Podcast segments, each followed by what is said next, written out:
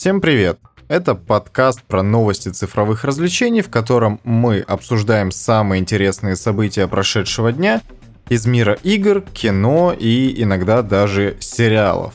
И знаете, у меня в последнее время складывается такое впечатление, что расследование Джейсона Шрайера по поводу не очень понятной ситуации в Sony вообще стало самым главным контент-креатором ну, действительно, за последнее время, потому что каждый пытается приложить руку к этому хайпу, и в, какой-то, в каком-то смысле я не исключение в этом плане. Но в стороне также не остался Джефф Граб. Это журналист издания VentureBeat. Он написал довольно большую и подробную колонку, в которой описал свое видение уязвимости стратегии Sony и почему все-таки в издательстве и в компании есть некоторые проблемы – которыми они могут столкнуться уже в ближайшем будущем, через несколько лет. Во-первых, Sony действительно делает упор на большие блокбастеры, потому что считает, что за ними будущее. В чем тут причина? В принципе, довольно легко догадаться. Такие игры действительно хорошо продаются, несмотря на их огромный бюджет, и привлекают к себе огромное внимание и новую аудиторию, которая стремится покупать консоли. Но дело все в том, что даже на старте PlayStation 4, первые два года, пока появились первые действительно крупные проекты и эксклюзивы, Sony выпускала под э, своим патронажем инди-игры от небольших студий, эксклюзивно на PlayStation 4. И это позволяло как бы заполнить некоторый вакуум эксклюзивный. Сейчас же, конечно, такое происходит в меньшей степени, и это достаточно серьезная проблема, потому что все-таки маленькие студии это очень э, интересный продукт для сотрудничества, потому что это лояльная команда из э, сплоченных и хорошо обученных специалистов, которые, во-первых, могут пойти на повышение в какие-то внутренние студии Sony, либо самостоятельно спустя какое-то время при поддержке, соответственно, э, финансовой развиться до хорошей AAA студии, и, разумеется, отказ от поддержки это достаточно большой удар по всей, скажем так, экосистеме внутренних студий Sony и по PlayStation 5 в принципе и в частности. Также проблема заключается в том, что концентрируясь на известных тайтлах, таких как э, Uncharted, Last of Us, э, God of War, Horizon, Sony лишает себя возможности прокачивать небольшие тайтлы и создавать как бы новые, потому что игроки рано или поздно устанут от того, что сейчас выходит. Но из-за того, что у них, скажем так, в рукаве не окажется туза, который можно будет э, выбросить на стол, это, конечно, может создать некоторые проблемы, потому что застой в мире эксклюзивов именно на PlayStation 5 и именно у Sony это огромная проблема, потому что весь свой маркетинг, все свое продвижение они построили вокруг игр, которые не знают границ, а именно эксклюзивов. Ну, что, в принципе, хочется добавить в этом плане? Конечно, такая проблема действительно существует. Все-таки в последнее время мне кажется, что Sony куда больше ориентируется на блокбастеры, чем даже на игроков. И они не совсем понимают, что сервис все-таки это первопричина того, что игроки приходят на какую-то определенную платформу. Что в очередной раз доказывает Фил Спенсер со своим Xbox Game Pass. Я про него не устану говорить, несмотря на то, что я не являюсь фанатом Microsoft, это все-таки ощутимый конкурент, на которого невозможно не обращать внимания. Sony же абсолютно забивает на пользовательский experience, чего стоит хотя бы отказ от э, обратной совместимости, полноценной с той же PlayStation 3, например. Я уверен, что реализовать полноценную поддержку было можно. Вопрос был только в том, насколько это дорого обойдется. Разумеется, учитывая очень кривую архитектуру PlayStation 3, эта история была бы достаточно дорогой, но у Sony есть ресурсы, чтобы пойти на подобные ужимки, и в принципе стоило, наверное, в это вложиться – на мой взгляд. Потому что игроки все-таки в первую очередь должны быть на первом месте у издателя. Конечно, если у вас есть огромная фанбаза, вы можете, в принципе, не переживать по поводу того, что они не получат какой-то желаемый продукт, опять-таки, в виде все той же обрат... обратной совместимости, но тем не менее, и фокус достаточно сильно в этом плане сменился. Но пока что, пока что осечек никаких не случалось. И, наверное, до тех пор, пока Sony не потеряет э, действительно классных разработчиков, которые перейдут в Sony, а, ой, которые перейдут в, в стан Microsoft, а такое уже периодически происходит, люди, которые не могут реализовать свои амбиции, не держатся за свое место. Каким бы крупным издатель ни был, какие бы деньги не предлагала Sony, если их никак не поддерживать, люди просто будут уходить. И на самом деле именно наибольшая проблема тут связана, мне кажется, на мой взгляд, в первую очередь, с человеческим фактором. Sony лишает себя возможность, возможности взращивать действительно ценные кадры, которые впоследствии могут делать такие же большие AAA проекты, упор на которые они делают все последнее и актуальное консольное поколение. Поэтому, видимо, в этом плане им стоит, конечно, задуматься.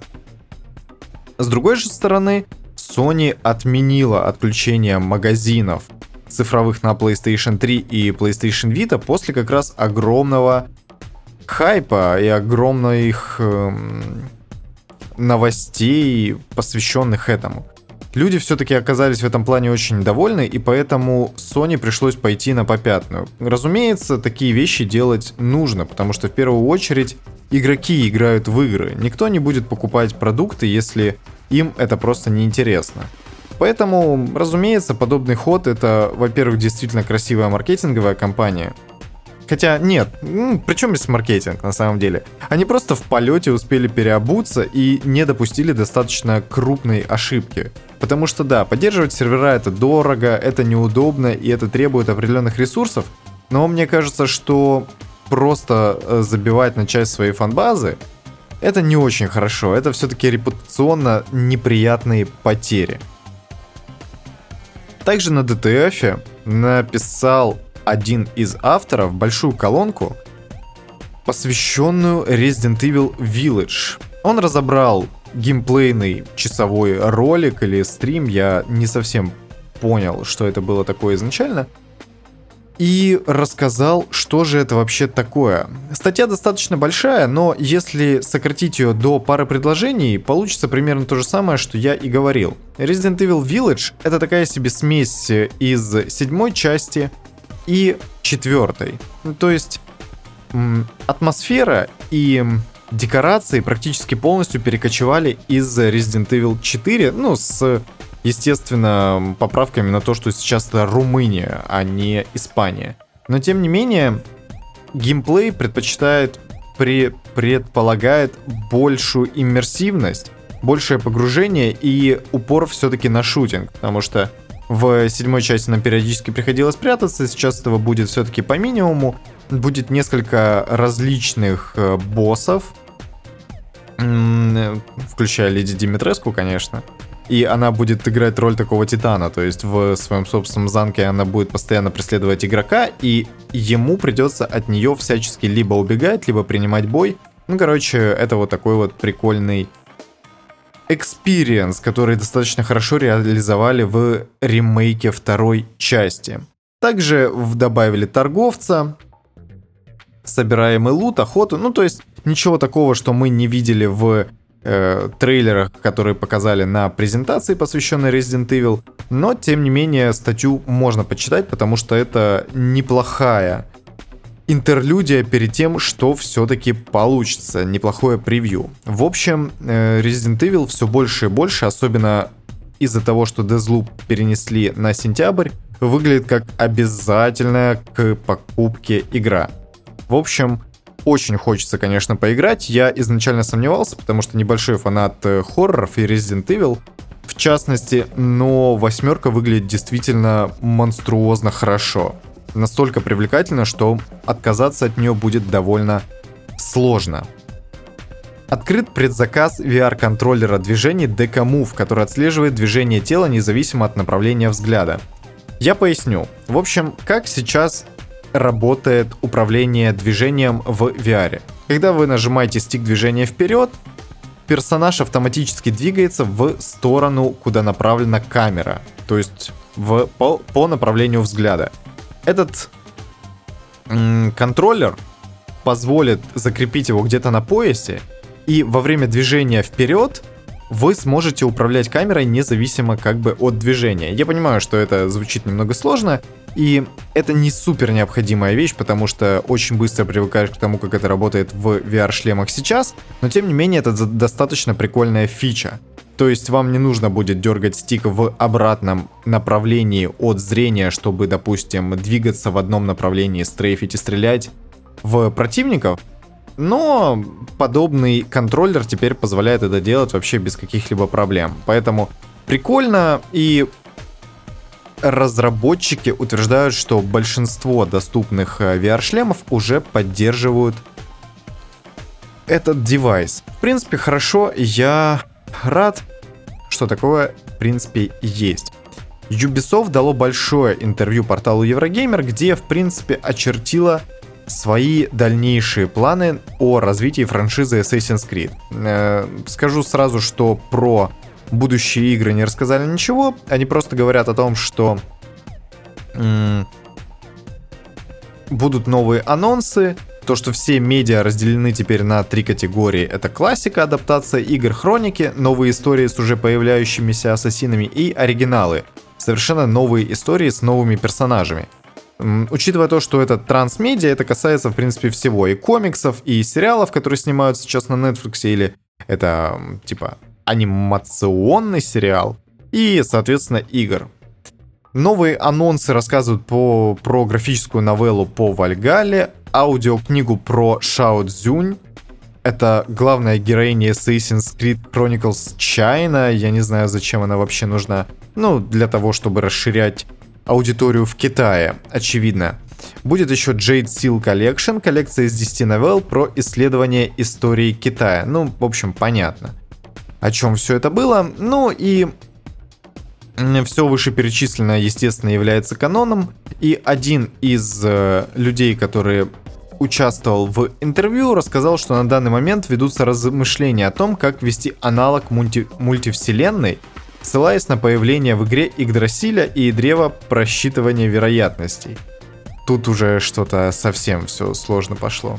И теперь еще появляется такая проблема, что у Ubisoft, судя по всему, до недавнего времени была команда, которая полностью отслеживала лор, и не то чтобы его прописывала, но делала такой вот факт-чекинг.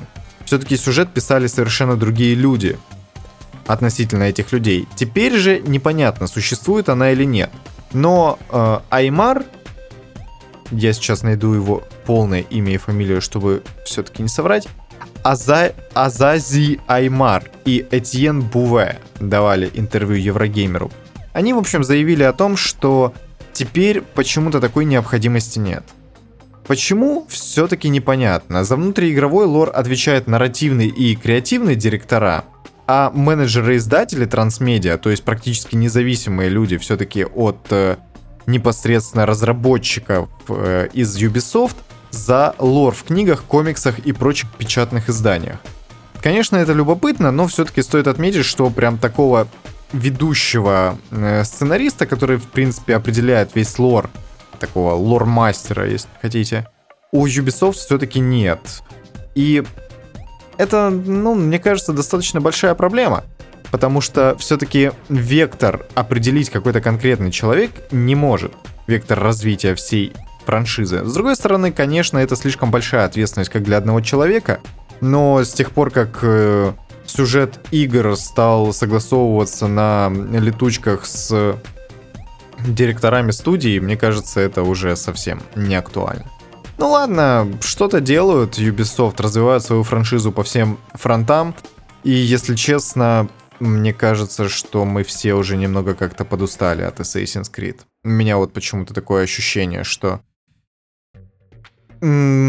эта серия не только игр, а вообще вот всех медиа, она как-то себя подисчерпала немного. Как будто бы сказали уже все, что могли, и просто продолжается бесконечная доилка всей этой истории. Не знаю, насколько это близко к правде, потому что тут все-таки в первую очередь нужно оценивать качество контента, которое производит Ubisoft, но мне кажется, что нужно постепенно как-то закругляться со всей этой историей. Ну или сделать какой-нибудь Assassin's Creed э, Battle Royale и вообще закрыть франшизы. Просто навариваясь на мультиплеере. Valve спустя два года устранила уязвимость в играх на Source, про который я говорил, ну, неделю назад, наверное. В общем, история была в том, что белые хакеры рассказали о том, что два года назад обращались к Valve с такой темой, что они обнаружили уязвимость в играх на движке Source, которая позволяла получить удаленный доступ к чужому ПК. И сейчас, наконец-то, Valve объявили о том, точнее не Valve, а один из группы этих белых хакеров объявил о том, что, наконец-то, Valve закрыла эту уязвимость, спустя два года, конечно, и он теперь готовит большой материал по поводу того, что это вообще было, с разрешения Valve, конечно. Ну, молодцы. Два года, не три и не десять, в конце концов. Вторая книга Джейсона Шрайера, первая называлась «Кровь, пот и пиксели», выйдет в РФ под названием «Нажми Reset» или «Press Reset» на английском языке. Релиз запланирован на осень, и книга, как и предыдущая ее часть, будет посвящена внутричкам игроиндустрии и мрачной стороне разработки игр, скажем так. Marvel выпустила первый трейлер кинокомикса «Шан-Чи и легенда Десяти колец», полностью ориентируясь на китайский рынок, конечно, потому что это какой-то из известных персонажей, и, насколько я понял, они все-таки хотят в этом фильме вернуть Мандарина из Железного Человека 3, который был не настоящим, а потом вроде бы как э, в какой-то короткометражке пришел настоящий, и они вот, короче, возвращают должок в этом фильме. Ну, короче, я не знаю, кому это может быть интересно за пределами Азии, за пределами Китая. Но для меня это очевидно выглядит как э, полноценный заход именно на тот рынок. И как это будет относиться к, ко всей киновселенной Марвел, я, если честно, даже разбираться не хочу, потому что это уже совсем какие-то третьи эшелонные супергерои, которые мало кому интересны, опять-таки. Но что может быть интересно большему количеству зрителей, это второй сезон «Любовь, смерти роботы», который выйдет уже 14 мая.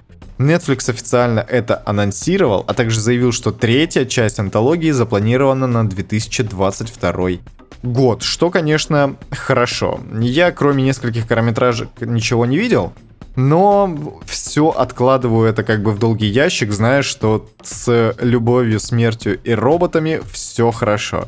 Нужно просто выделить достаточное количество времени, чтобы погрузиться в этот замечательный, как правило, стимпанковский. Я, по крайней мере, почему-то натыкался на те короткометражки, которые были в своей степени ориентированы на стимпанк.